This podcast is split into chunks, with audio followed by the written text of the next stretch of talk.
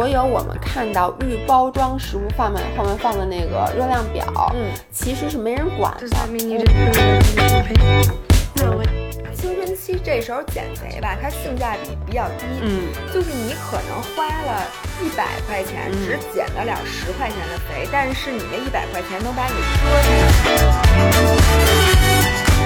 Hello，大家好，欢迎回到 Fit Girl Weekly Chat，我是维雅，我是制造，让我们与自己与食物更好的相处。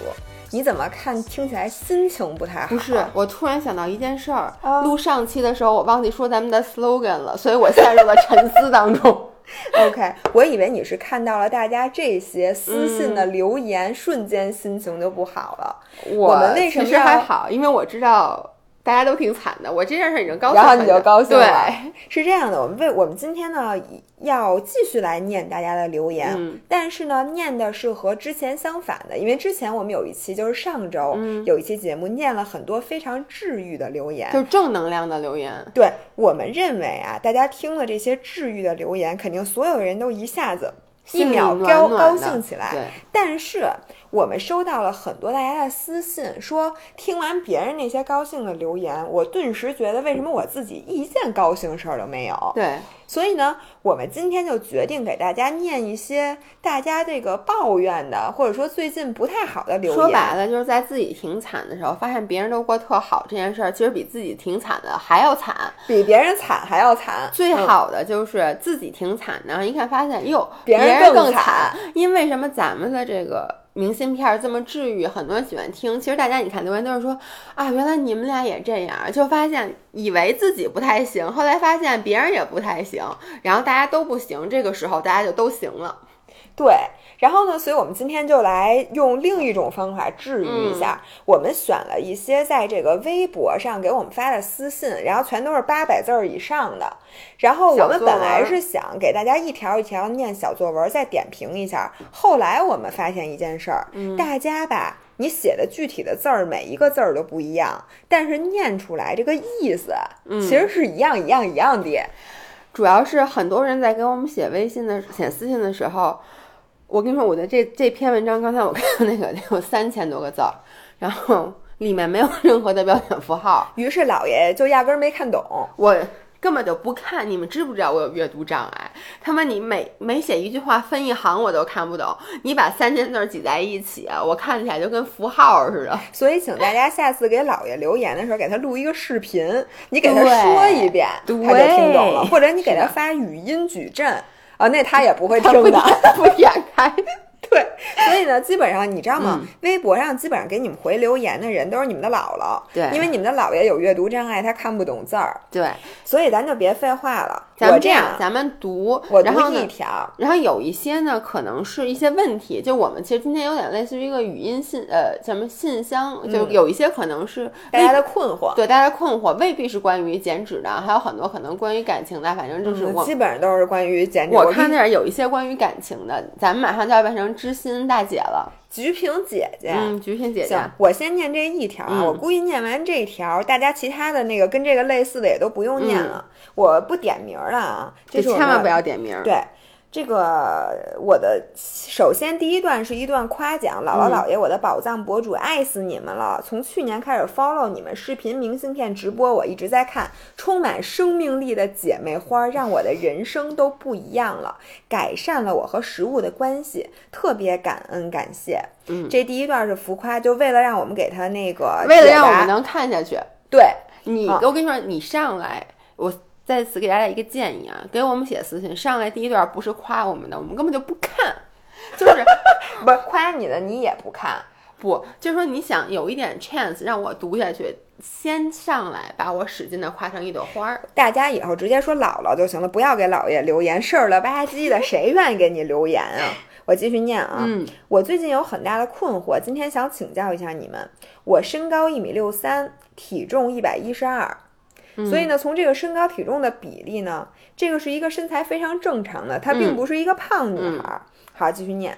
大学前三年常吃常年吃健康餐，吃到基础代谢一千三百千卡，维持在一百一十二斤，嗯没有减肥概念，壮的开开心心。嗯可现在想想，吃到基础代谢该瘦了呀。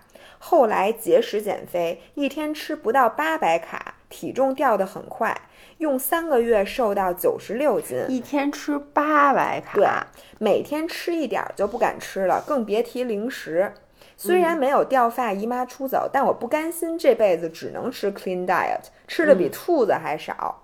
那去年毕业上班后暴饮暴食，吃到肚子炸裂。听着啊，括号可能也就一千五百卡。对不起，您那肚子是什么肚子？你是蝈蝈吗？去健身房做力量训练也抑制不住发胖趋势，胖到一百零七，我就被吓到了，并没有超过我的 TDEE 啊，他懂得还挺多。嗯，看了很多你们的视频，和食物关系慢慢改善。就算疫情在家吃爸妈做的饭，胖到一百一十二。很有信心回到工作后科学减肥，想慢慢来。我坚持吃到基础代谢两个月（括号一千四百卡），配合一周三次温和有氧，尽量走路上下班两次力量，维度下降了一点点，没有那么水肿了，可体重一点没降。我有点着急了。嗯，最近一周有点暴饮暴食，每天吃到两千二百卡。其实也只是抹平了热量缺口，稍有盈余。我发现体重还是在一百一到一百一十三徘徊。嗯，我现在有点迷茫，还是想视觉上变瘦，继续减脂，但是在饮食上我不知道吃多少才好，还好了。然后他给出了他的那个三围和以前九十六斤的时候三围，我发现他九十六斤时候的三围呢，就是比他现在胸小了，腰是一样的，然后他的臀围稍微有一点点下降。他的问题其实就是他现在很困惑，等于我给他总结一下啊，他等于就是之前呢，他的他的，我觉得他的体重基点是在大概一百一十二斤左右，因为他以前。呃，他说他每天吃一千三百卡的时候，他就是一百一十二斤。他那个时候怎么知道自己每天吃一千三百卡？他肯定算了。咱们这一会儿，咱们再抛出问题，先听听，先先听他说啊。就是之前常年其实是在一百一十二斤，通过。一天吃不到八百卡，三个月瘦到了九十六斤。可是他觉得他自己不可能每天都吃八百卡，于是他就慢慢吃，但是他也没有多吃，他也就是吃到了一千五。然后他发现他的体重回来了，基本上回到了一百一十二，对吧？然后呢，他再多吃，他发现他的体重也没有涨涨。然后他少吃，他也降不下来了。他现在等于体重回到了他在节极端节食之前的那个体重，就是回到了 set point。对对吗？然后他现在就比较困惑的是：第一，他是不是基础代谢受损了？第二，他在饮食上还有没有资格像常人那样吃到基础代谢？我真的有些害怕了，就是他的问题。我想说，第一，他当时不可能每天吃八百卡，我根本就不信。那天我就跟大家说了，所有人都会极端的去低估自己的热量摄入。那天在直播的时候，我也跟大家。说了一件事，就是我们俩现在因为今年有点想做自己的零食嘛。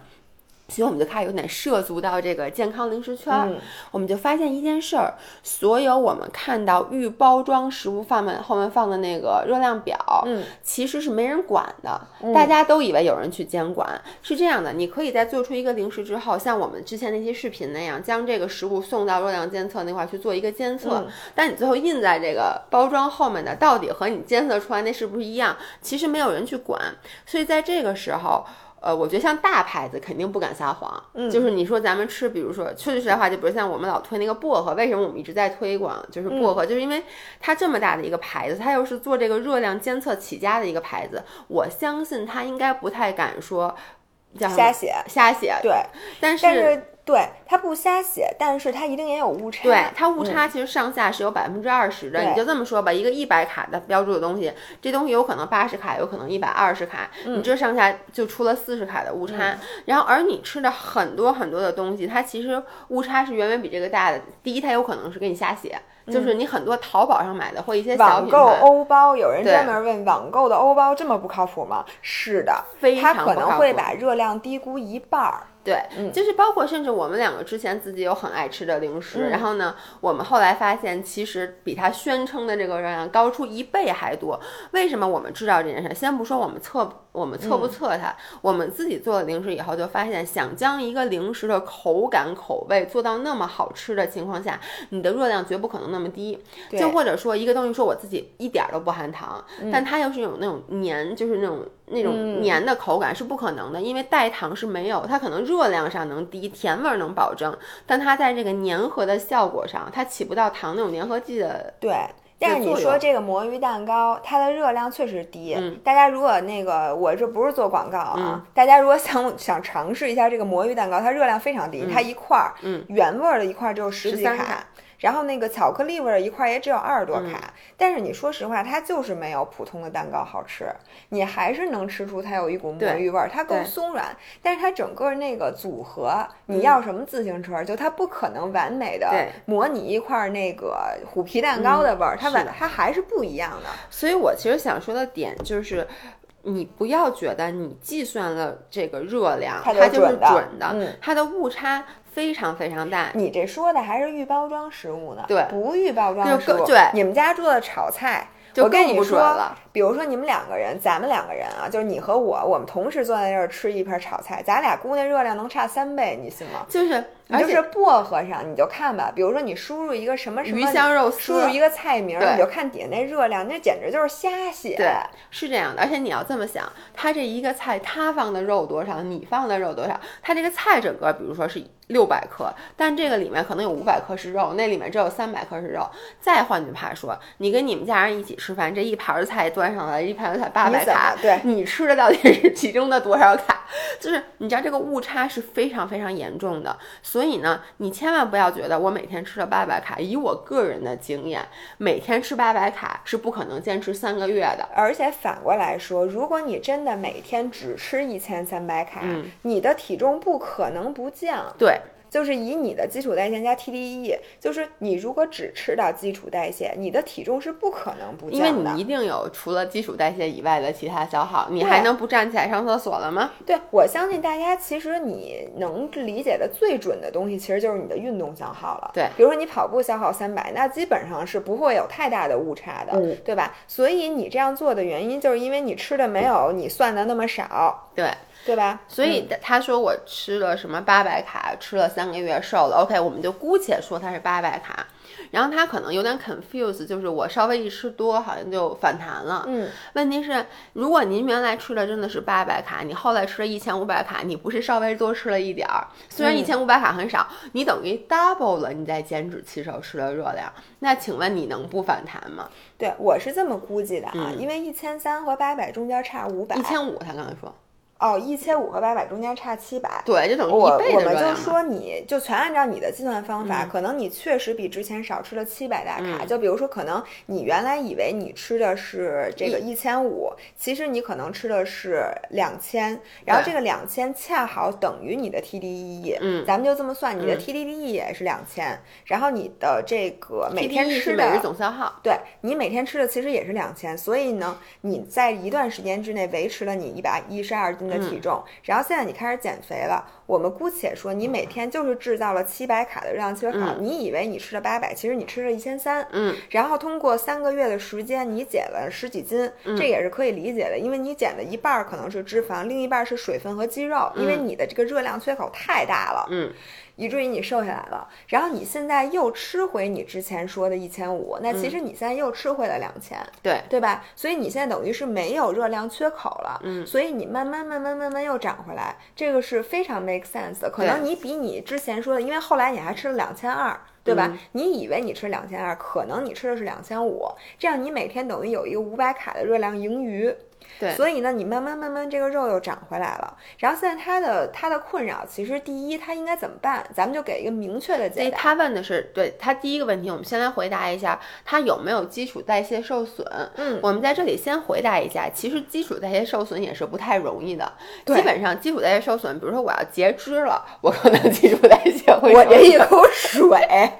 截肢了可还因为行。影响我们基础代谢的主要，第一是你的体重，嗯不管是肌肉还是肥肉，嗯一个一百八十斤浑身肥肉的人，嗯他的基础代谢也会比一个一百二十斤浑身肌肉的人多。我就嗯这个明确告诉你，除非你说我们两个都是一百三十斤，那我都是肌肉，你都是肥肉，我可能基础代谢会因为嗯比你肌肉多那么一点儿，比你多，嗯对，但是。首先是体重，嗯其次是你的年龄，对，然后再其次是你的基因，它主要是你要先看这三点，然后就身高、体重什么之类的。所以当你减肥的时候，你的基础代谢，如果你说基础代谢受损，你对它的定义是你的基础代谢降低，那这件事儿一定会发生的，因为你减肥的目的就是为了把体重减下去，体重下去，不管你掉的是肥肉还是肌肉，你的基础代谢都会降下来。可能你掉肥肉的话，你基础代谢的影响会少一点点，一点点。对，但是你基础代谢一定会上下来。就比如说，呃，我之前的基础代谢，假设说是一千五百卡，嗯，然后我说我要瘦，我瘦个十斤，瘦个十斤以后，我可能我基础代谢就变成了一千三百卡。嗯，那你说这个时候叫基础代谢受损吗？其实它不叫基础代谢受损，你现在的基础代谢是反映了你现在这个体重的基础代谢，而我们随着年龄的增长，每一年就在你体重不变的情况下，你今年的基础代谢就应该比去年要低。对。然后呢，这个其实大家不用一年一年的看，你一年一年低不了多少，嗯对你这十年十年看。比如说我二十岁的时候嗯和我三十五，嗯那我那个都吃同样的东西，那我肯定三十五岁的时候肚子就起来了，嗯我二十岁的时候就不会起。因为它这个年龄，它其实是从激素你的激素反应上来起的。对你要这么说来的话，其实你从你青春期和你到你更年期，这个是一个你整个激素是一个特别大的，就是这时候激素的波动会非常的大。为什么很多二十人岁的时候你是一女的，更年期之后你就是一个没有很多人 为什么一进入就是更年期会长胖？嗯其实这个就是因为你在这个时候你的激素水平发生了翻天覆地的变化，具体变化是非常复杂的，但是它就导致你所谓的 “quote and quote” 这有引号的基础代谢受损。对，妈妈，请你好好听一听啊！它其你不是因为喝凉水长胖的，你是因为绝经，好不好？不要再跟我说我更年期的时候 什么怎么怎么怎么着，因为吃了我爸给你的雪哈你就长胖了，不是因为这个，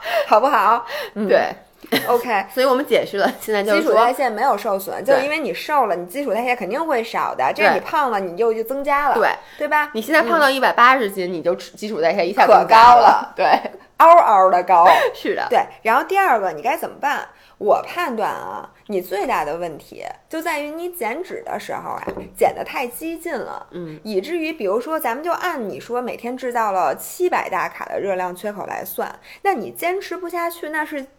可不是吗？那是一定的，所以你当时自己也说了，说三个月，我都要给压，对给他我给给，给他跪了。对，所以就说你当时其实最大的，你和我减肥最大的不一样，是我在体重瘦到我理想体重的时候，我发现我还能继续坚持，嗯而因为你减的太快了，你吃的太少了，以至于你不能坚持，并且你的心态当时是崩了的，因为你觉得你撑不住了，你比兔子还吃的太少，你一下就吃回去了。嗯，这个是你最大的败笔。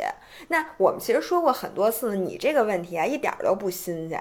我相信我我看了好多留言，跟你的这个问题差不多。一模一样的。然后你回胖回去呢，你就会胡思乱想，你觉得我是不是因为基础代谢受损，我的体重又回来了？不是的，你就是因为你热量缺口太大了，你坚持不下去了，你才回来的。就你突然，你想你之前把热量缺口制制造出来，你瘦了，嗯，你只要把热量缺口关上了，那你就是这么说啊，比如说我之前是一千五百卡的这个、呃基础代谢，我现在瘦瘦下来以后，我的基础代谢变成了一千二百卡，嗯。那我等于就平白比之前必须要少吃三千三百卡，嗯。但是你这时候又说说我这个减脂期结束以后，我又吃回了之前就是我在那个体重时候的这个热量，嗯。那你自然而然你的身体就等于你，比如说我之前每天吃一千五百卡，我现在瘦到了。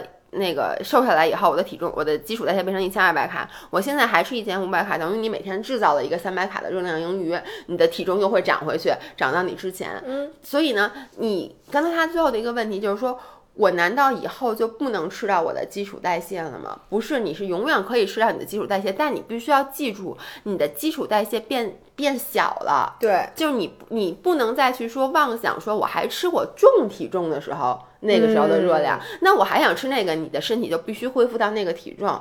那你说你现在比如说我整个瘦下来了，我变成了一个九十多斤的人，那你就只配吃在九十多斤的时候你的基础代谢能够消耗上你热量。的运动，对你必须得接受你的基础代谢在你瘦下来之后会变少，所以你原来可能吃两千卡是维持 TDE 的，你现在可能只能吃一千八，那这个没有办法，除非你再胖回去。嗯我觉得它还有一个最大的困惑呀，就是因为你看它算它算所有他的摄入算的都是不对的，嗯就他肯定算的是不对的。对那在这种情况，我觉得这种情况大多数人都算不对，对吧？嗯我们俩也算不对，那我们怎么办呢？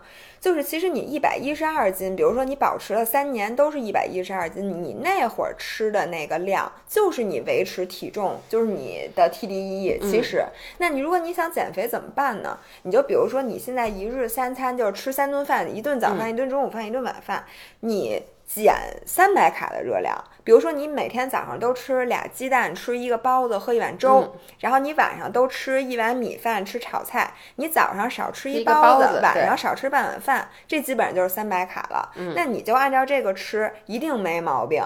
那它一嗯定能瘦下来，所以说我们算的不准，但是你刨去的那一点点东西的这个热量，嗯它还是准的。所以我建议现在这位小朋友，你给自己设定一个，就是你分析一下你每天的一日三餐，然后你分析一下，就是你现在如何能从你的这个维持 TDE 的这个膳食里边去减掉大概三百卡的热量。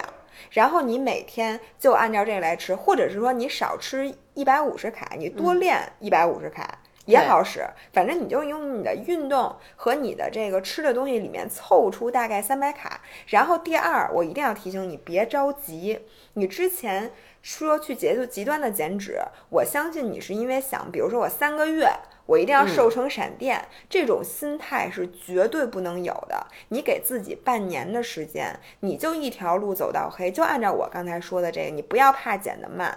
但是在一旦你减下来之后，你会发现你不会再去想，难道我这辈子都得这么惨了吗？因为你发现你不是很惨。你就可以保持下来。然后我觉得我刚才念的这个其实是非常有代表性的一类问题，对因为其实？很多人问的都是有些写的很短，那他上来也就是说，我觉得我减肥把基础代谢给损害了，我该怎么去修复我的基础代谢？嗯，其实所谓的修复基础代谢，就是你再胖回来 或者说你就是。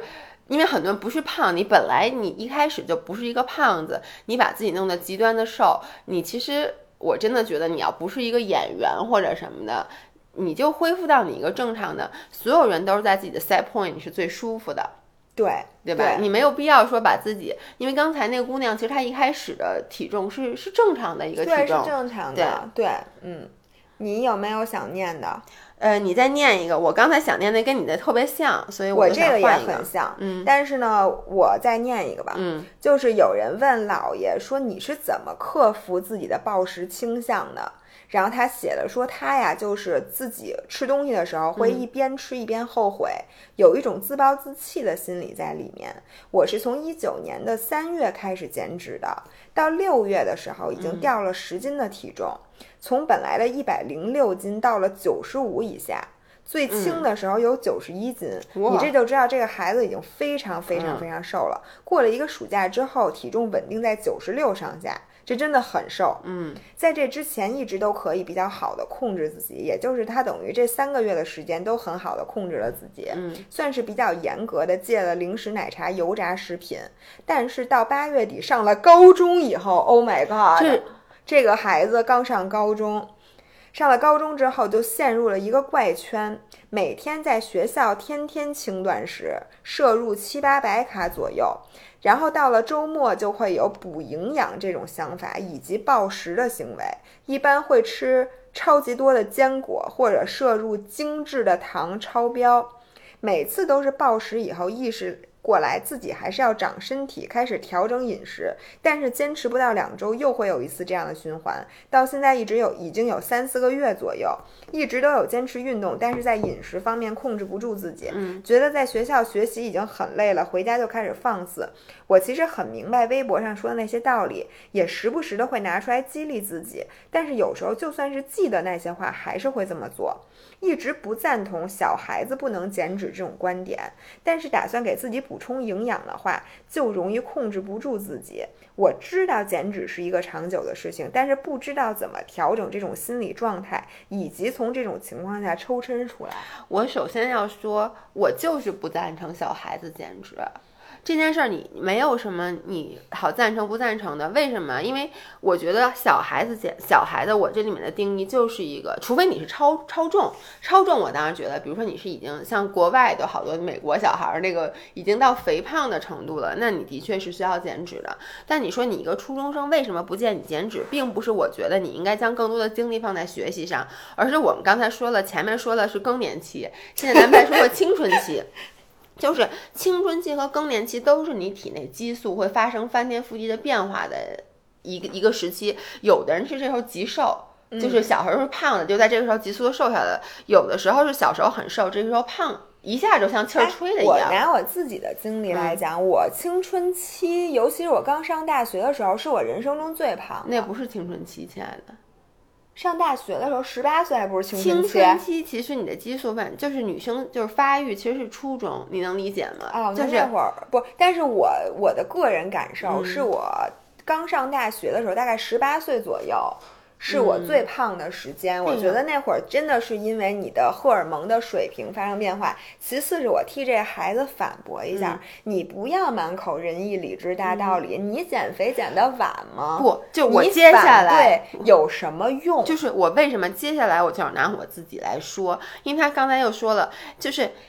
道理人家都懂，人说了。对呀，但是不不不，我先告诉你一个实操的道理，就是你在青春期的时候减肥，效果肯定不好。就说白了，你跟激素对着干没用。这个这个道理，你要是懂的，你就不会再死乞白赖去减肥了。我并不是从一个高中同学。他减肥是真有用，效果特别好，但是她一年没来姨妈，所有的人都问她你是不是怀孕了？不，他是胃，她是胃病，她得了那个什么，她真的是胃炎，她是那个反流性，是是，对，反流性食管炎，她不是真的。她从我认识她在高一的时候她就开始减肥，她高中三年瘦了吗？没有，就是你看各种各样研究，就跟你说你更年期，我特别害怕长胖，你。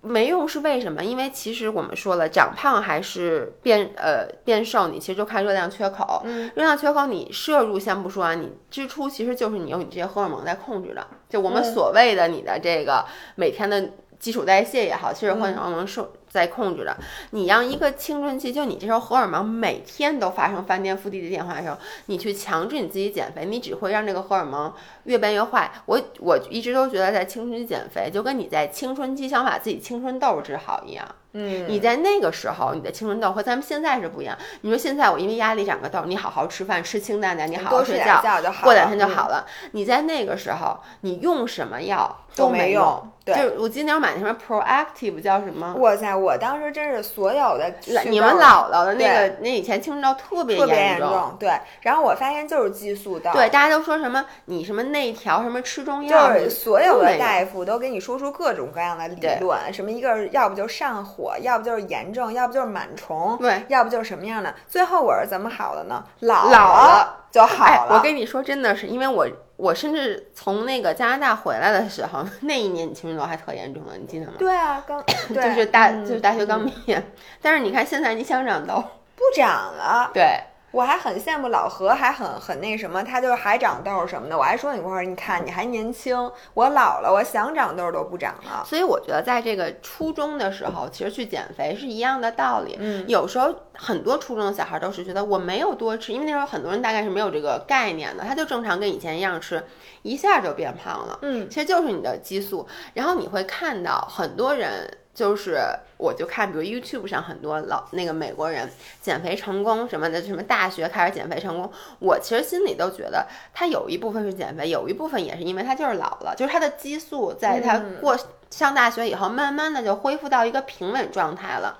你的 set point 很少有人是很胖的那个 set point，正常人其实都是有一个比较重点，就他肯定也不是极瘦的，对，就是一个让你舒服的一个正常的状态。你可能在青春期猛的长胖了，但是你你相信我，当你的激素恢复正常，就跟你的痘会慢慢的不长了一样，你的身材也会慢慢恢复的到就是你的舒服的状态。，我想说一下，就是你青春期这时候减肥吧，它性价比比较低，嗯，就是你可能花了。一百块钱嗯只减得了十块钱的肥，但是你那一百块钱能把你折腾死。对，但是像我们现在就是花十块钱减十块钱肥，嗯，你能理解吗？就是你现在，比如说你花了你人生中一半的时间和精力，天天跟减肥斗斗争，但是你现在的就你打不过你的身体非常，你可能也也比别人能瘦那么一点点，嗯但是你的心理上的折磨，你对学业的影响，你说你有这时间，你干点啥不好？哪怕你谈个恋爱呢？因为你知道吗？我现在一直在想，我最后悔的事儿就是嗯我在小时候减肥。我说一下啊，对不起，我们家阿姨现在在，她第一次回来，所在以你们可收拾我们家屋能在这子背景音里面会听到一噼里些，咔嚓。但是我觉得有的人可能很爱听阿姨头麻布的声音，就是 A smart 叫什么那个 smart 对行，继续说吧。OK，我继续说，我忘了我要说什么了。你说你觉得特别后悔一件事，就 是年轻时候减肥。对我特别后悔，为什么呢？因为其实那个时候我的肥就是青春肥，说白了，而且那个时候大家真是瞎减，那会儿你胖吗？那个时候你到三十多岁你再看看，那个时候真的是瞎减肥，是因为我不是经常说嘛，我一边闻着闻利手，一边吃着大包子。对就是你其实是一个没有任何呃科学依据的减肥，嗯。但是那个时候其实是你真正的能够肆无忌惮的享受美食，用心的，那是你和食物关系本应最好的时候，对，而且也是你胃口最好的时候。那个时候候也是，说实话，你基础代谢最高的时候，因为你还有体育课，你天天就瞎折腾。其实啊，你放开了吃，你会发现可能比现在重个一两斤也就到到头了。但是那个时候我却一天到晚在研究各种各样乱七八糟的减肥，就比如今天只吃蔬菜，明天吃点 V 二六减肥啥急，后天再去吃披萨，就是乱七八糟的。然后本该天真无邪，然后就是肆意的挥霍青春的时候，然后我们啥也不敢吃，嗯然后最后这个是那个全都错过了。是的，不好意思，对我们刚阿姨把洗衣机开开了，然后被那个某些老爷人制止制止了，说不让洗衣服。是，所以就是我觉得这个小朋友，我们其实发现就。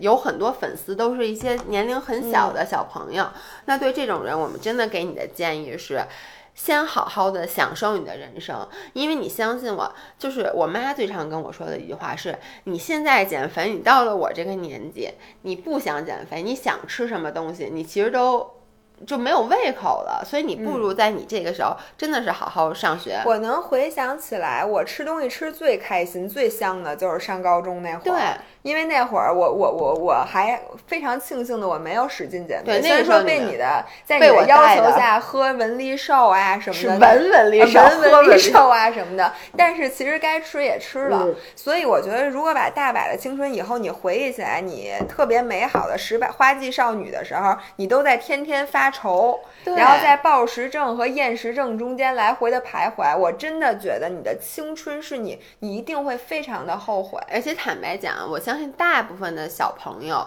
其实就拿我自己举例子，那个时候你你的不是智商，就是说你的经验积累，你其实并不能真正的很好的去理解减肥这件事儿。但是说白了呀，我一边在说这些话，一边就设身处地的去想，他不会听咱们的。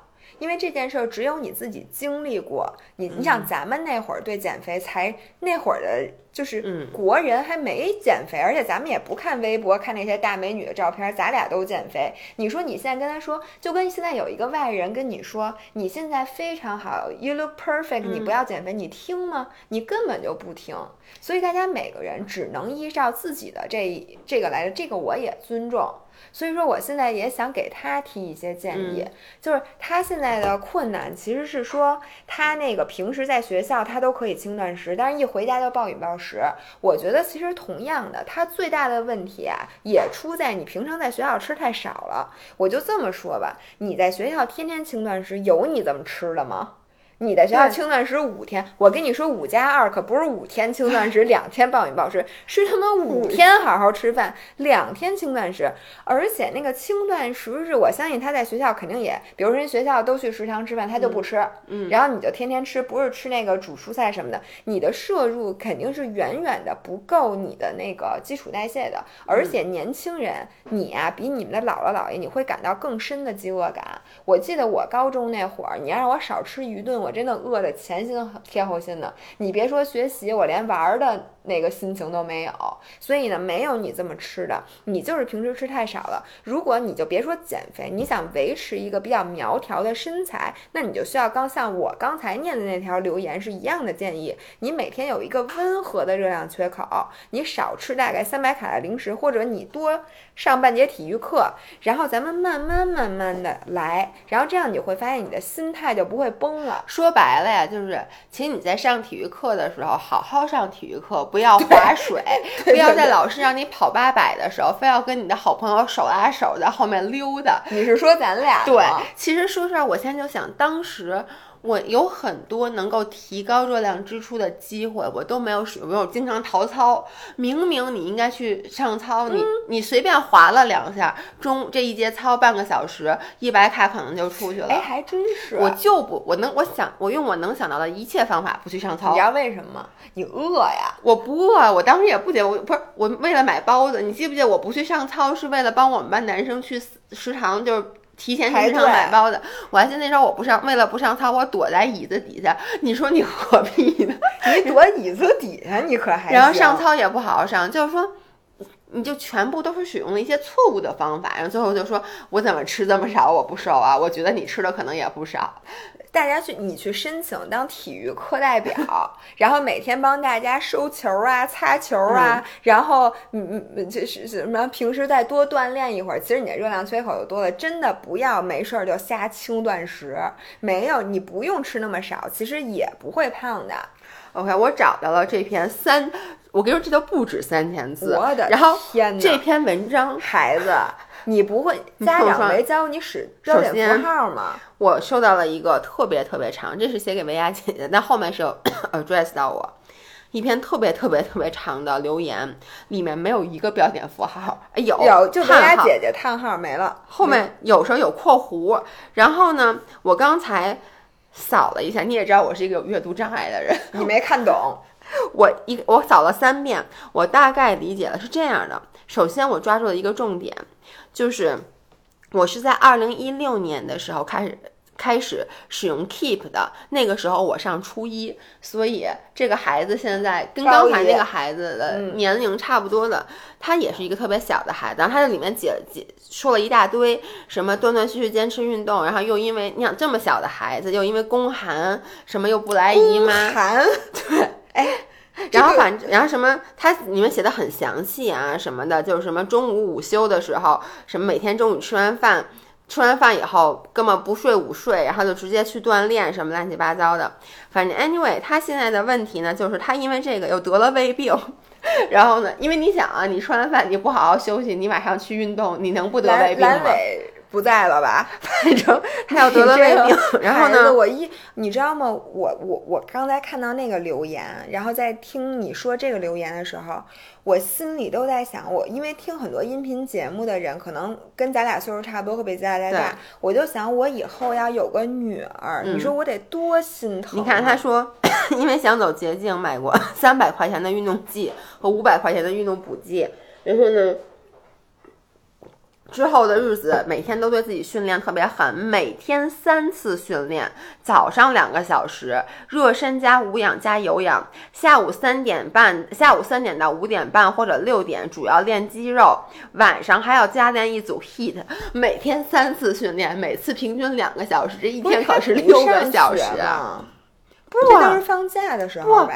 就是他可能那他那个早上上午那两个小时，他什么时候练不，啊？他可以六点钟练到八点，然后才上课呀。下午三点钟一般放学了嘛，到五点，然后晚上还有那睡觉之前作业吗？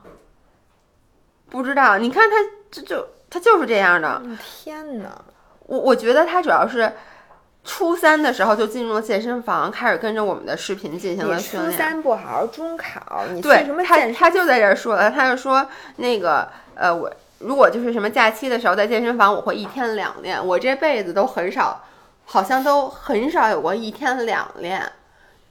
孩子，我我你听我说完，然后呢，他当时看了我的生酮视频，又进行了生酮，我天，然后呢也没起什么好作用。但我都是说不让大家，你看呃买了各种各样的生酮产品，然后呢，学你妈也同意，因为学校不方便，我每天中午都会让同学帮忙买吃的，然后呢，坚持到第三天就会坚持不下去，就开始暴食。买过他们家的咖啡、激素能量包、MCT 肉肠、舒日历，还有那些一加四计划等等。然后呢，反正就是各种各样的。然后呢，这个生酮完了以后，又开始喝蛋白粉、CLA、极限燃脂素、什么 EB 等等，不知道是什么的补剂。然后呢？然后你看，他就就说完了，他就说，就是说，其实他就是综述了一下自己是怎么折腾他第几根儿的。对，然后最后他的结尾就是说，呃，其实就是说看看到了，就觉得这些年一直很心酸，然后就 follow 了咱们以后，也学到了一些知识，然后说那个看到文雅发的很有共鸣，希望自己能收到更好的生活，然后说你的身材真的很好，然后呢结束了，对吧？嗯，然后他下面一条留言。就是我看这是多长时间以后的，一个是七月份的，嗯，然后四个月以后，我们再收到他第二条留言的时候，是一个发的 EMS 微电流腹直肌哦分离这个带子。垫的绑在肚子上，能练腹肌的练腹肌的那个带带。，然后就问说：“我想问问这个真的有用吗？”所以你看，就是我想说什么，就首先看他前面写了这么多，就觉得他这个他自己心里清楚，他这么做不对。嗯要么他也不会这么写，他也说我知道，然后我又引发暴食，说什么吃什么那个生酮，然后就暴食，不吃不吃碳水暴食，然后每天他里面写到他每天那么练，他身体很疲惫，然后说我看到你们，我觉得我希望能像你们一样的日常，不走捷径，然后三个月以后。他的脑，你看到他发的这个东西，你就知道他每天在网上一定还是在去查那种什么快速出腹肌、快速减脂。他吃的补剂比我这辈子吃的补剂都多，我都已而且我经三十四跟你讲。淘宝也不起什么好作用。你一旦搜过这个，他你每次打开他给你推的都是这个。对，所以就跟我那天就是，比如说你搜过薄荷，嗯。每天除了给你推无糖面包，就是什么低热量主食，什么无糖的这个，低热量的这个，无低脂的这个，你也无法控制你自己，你就每次点，然后你越点的多，你收到越是这个。所以呢，我现在来总结一下它呀，就总咱总结一下这三个人吧，嗯。这三个人呀，就是你说的我都懂，嗯。我都知道，嗯，但是但我就不听。我第一，我控制不了我自己，嗯控制不了自己在于两点。第一，我控制不了自己，我就要吃这么少。你跟我说说减脂啊，不用吃这么少，你每天制造一个温和的热量缺口就行。我不信。就因为我现在已经吃这么少，你你等于是让我多吃一点儿，对吧？对，就比如说我现在就就减减脂，然后呢，我每天我我只是吃不信，我着急，对，我不能接受一个一个是着急，这个我懂。第二个他是不信，为什么呢？我给你分享，因为他现在就在减脂期，嗯，我现在吃就这么少，嗯我还没瘦呢。但其实他没瘦是因为什么？他是吃两天这个，然后暴食一天，吃两天这个暴食一天。而且他老换老换 diet，今天吃生酮，明天吃这个，后然后但是天吃这个。你现在告诉我，我减脂能成功是要比现在多吃二百卡，嗯，那我怎么能信呢？但其实你暴食那几天，你往回匀一匀，其实你你跟没吃一样。对，其实就说你没有热量缺口，就很多人都说 cheat day 真的不长胖吗？其实不是的，嗯你 cheat day，你你今天多吃了三千卡，它这三餐卡不会因为你今天那是 cheat day，你的身体说啊 cheat day 算了，今天不给你算。对对对，那你跟他商量不好，关键你对你没法告诉他你是哪天对啊。，所以你其实我为什么就是说我每次 cheat day，我我在减脂期我自己都不会进行大量的 cheat day，是因为大的 cheat day 这些多出来的热量，你的身体会给你秋后算账，它会给你匀过去。那为什么还说要做？其实就是就是那句话，就是因为你平时如果对自己太苦了的话，你不可能一直不吃，所以我们其实不建议大家因为 cheat day 而 cheat day。嗯，就很多人都是这样的，就是 cheat day 就是为了吃而吃，把它吃成了暴食。嗯我觉得这我刚看到那个，正好我刚看到留言，很多人问。说讲一下 cheat day 该怎么着吧，就是说为什么我每次一 cheat day 一不好，一吃不好就变成暴食。我一直给大家的建议是，如果你每次 cheat day 都暴食，你就别 cheat day。嗯，就是你的 cheat day 不应该是，它应该是帮你缓解暴食的。嗯它其实是帮你缓解一些你平时你吃的很少或者你吃的很健康，一个是你心理上面的。呃，这个欲望，还有一个是你身体的压力，因为说实话，你要是以长时间处于这个能量缺口当中，你的荷尔蒙、你的激素是会，你会分泌大量的皮质醇，它会压抑你其他的这个激素分泌，它其实会导致你可能进入所谓的平台期，所谓的这个叫做。呃，基础代谢损坏，其实它不是，它只是因为你的你的身体突然觉得，哎，你是不是有什么事儿啊？是不是要来灾荒了呀？饿死了，对，所以你的激素会去调整一下，让你的热量消耗变少一点。嗯，那你其实这个时候你定期的去吃一些这些高热量的东西，告诉你的身体，我其实这些吃的是有储备的。嗯，但是你不能说我因为为了这个每个礼拜要完成一次 cheat cheat day 的计划，就是说。我一个礼拜可能能只有一天吃这样，我吃完今天，我明天又得恢复正常饮食了。那我今天我明明都已经吃吃饱了，不行，我要继续把这些东西全吃了，把这一块大蛋糕全吃了。这个你就说明你还没到这水平，你就不要吃蛋。嗯，但是你要说不让吃蛋吧，这也不太现实。对就是说你不要为了 cheat day 而 cheat day，对对吧？就是你嗯，其实我觉得呀，最好的 diet 是什么？嗯就是没有 cheat day，也没有极端节食，就是你悠着来。嗯那这个每其实就不是减脂期，其实就是说，当你恢复了一个，就比如你减掉你每天有一个，温和的热量缺口，其实是不需要 cheat 的，因为你其实吃的并不算少。但你其实需要 refeed。对你 refeed，那大家这个度就很难掌握了。嗯但是我就建议大家啊，就是你看这几个这三个人共同的问题，就是他在减脂期吃太少了，嗯以至于他不可能不坚。持，对，对就刚才说那每天吃八百卡，坚持了三个月的女孩，我相信要不然就是你算的极端不准确，你其实每天吃了一千三或者一千五，嗯或者就是你隐瞒了你中间每隔三天 cheat 一次。暴暴食一次的这个情况，或者就是你用完了你平生所有的毅力，然后之后三个月以后嗯你就一点毅力都不剩了。你在这对三个月的过程中也是无法学习、无法工作，没有任何那个主心骨在家是的干别的事儿对的。所以我觉得这个你看啊，咱们我们呀要再多念几条留言，你都一样会发现一模一样。你知道我在想什么吗？就是嗯你发现没有，很多粉丝都是年轻的粉丝，嗯，就是比较小。我的确也没有什么资格，因为我当时年轻吃的一点儿都不比他们多，我节食起来比他们还狠。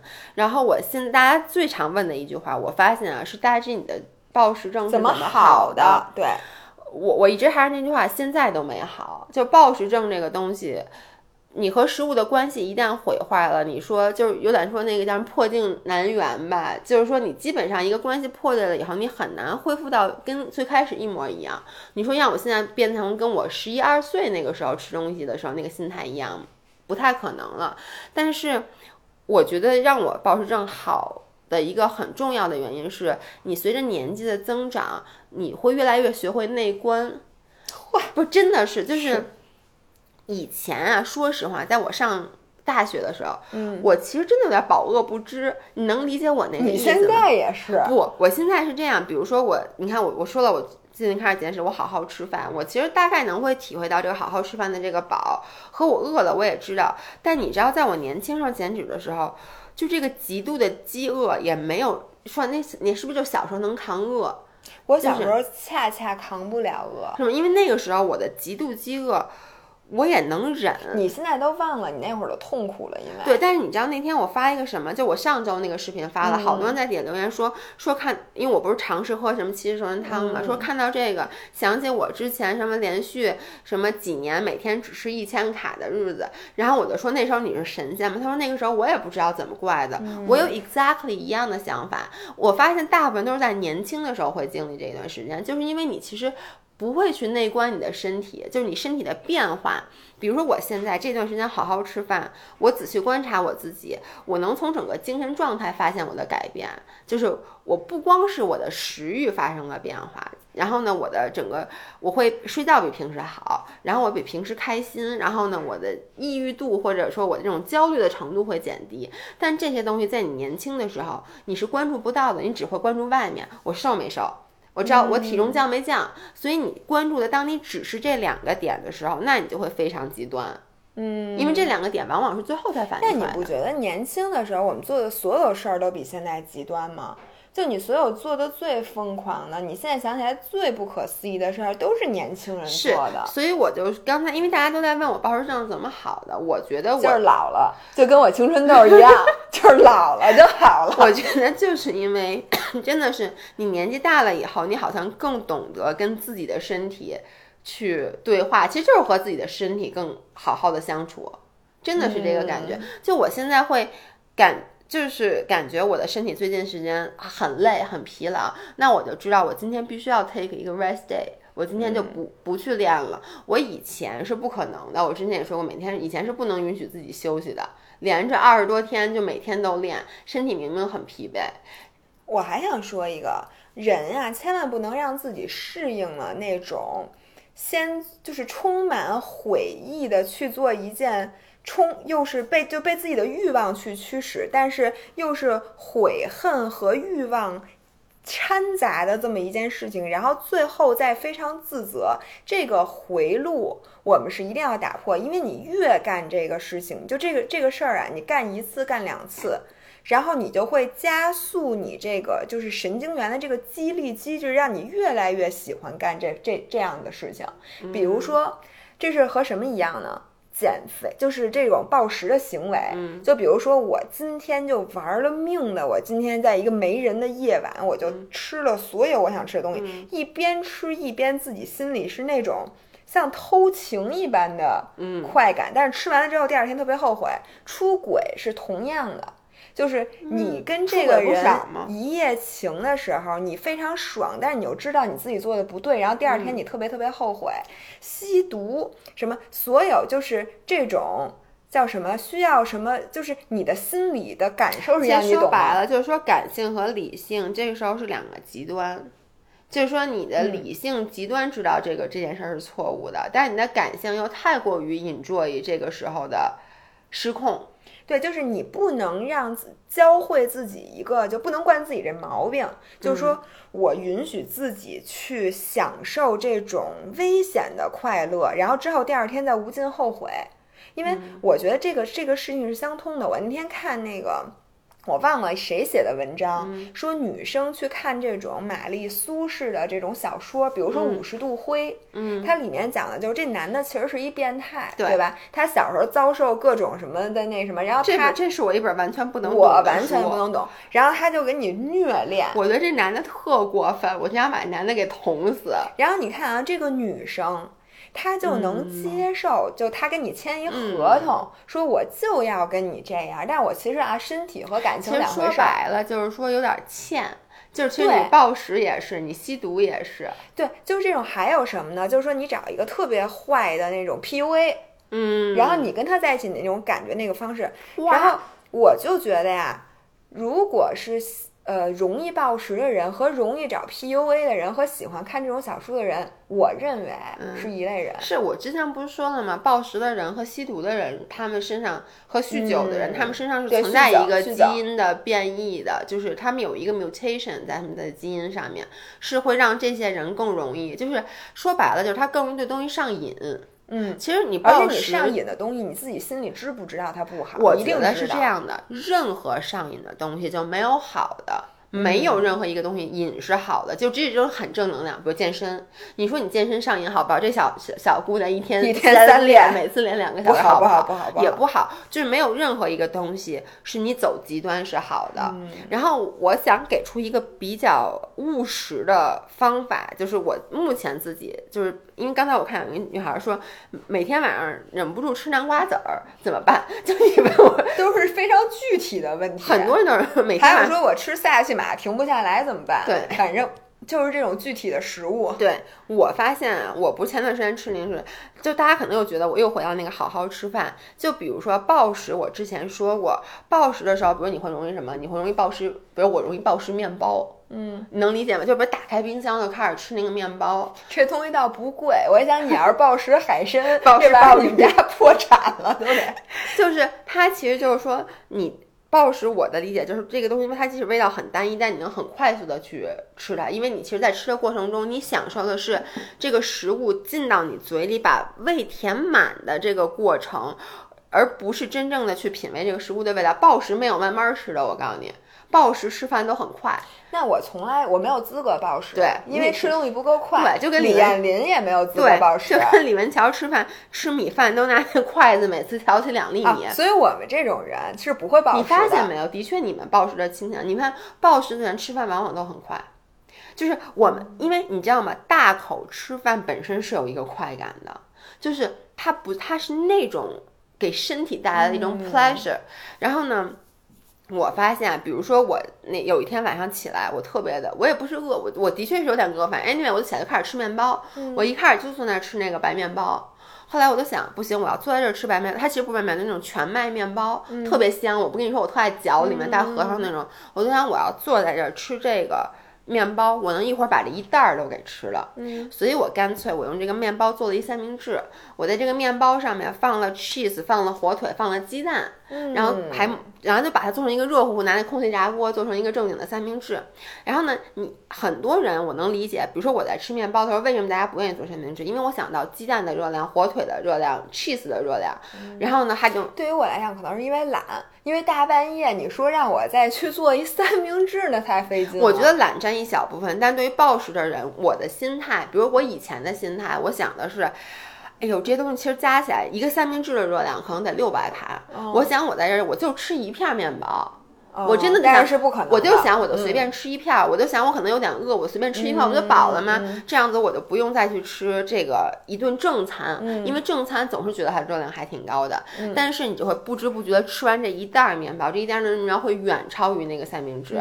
我之前前一段时间吃零食，像我这样我也说了，其实有的时候是这样的，比如说我觉得。我没那么饿，我算了，我别吃正餐了，我干脆吃口零食吧，就是就叮一下就过去了。但后来你就发现吃零食你是没有尽头的，你就很容易不停的吃，不停的吃，因为它没有完，它的完就是这一袋儿吃空了。就是你们家所有零食都吃完了，对这叫真完了。就至少比如说我吃一大袋 popcorners，什么叫完？就这一袋儿吃完了。不不不，还有下一袋儿呢，你还可以再拆一袋儿。但是你说你吃一个三明治，其实你不用吃完这一袋面包，我把这三明治吃完了，对它就是一个它是一个。closure，对它它有一个 closure，对，这个真这个非的是管用常重要，嗯而且也是仪式感。对，就你吃一三明治，你觉得你吃完你不会特别 guilty，、嗯你觉得我就是多吃了一顿饭。对，但是你吃完那些无尽的零食，尤其是你已经不记得你刚才吃了多少样零食的时候，你的悔恨感就上来了，是的，对吧？OK，同学们，那我们今天就录到嗯这儿，因为阿姨现在开始用吸尘器了，我非常 担心她一会儿就从那屋出来了。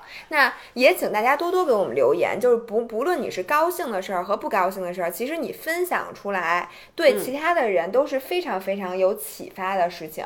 所以呢，也希望大家多多在微博和喜马拉雅上给我们留言，然后启发一下我们下周录点什么。嗯好吧，那今天就这样，拜拜拜拜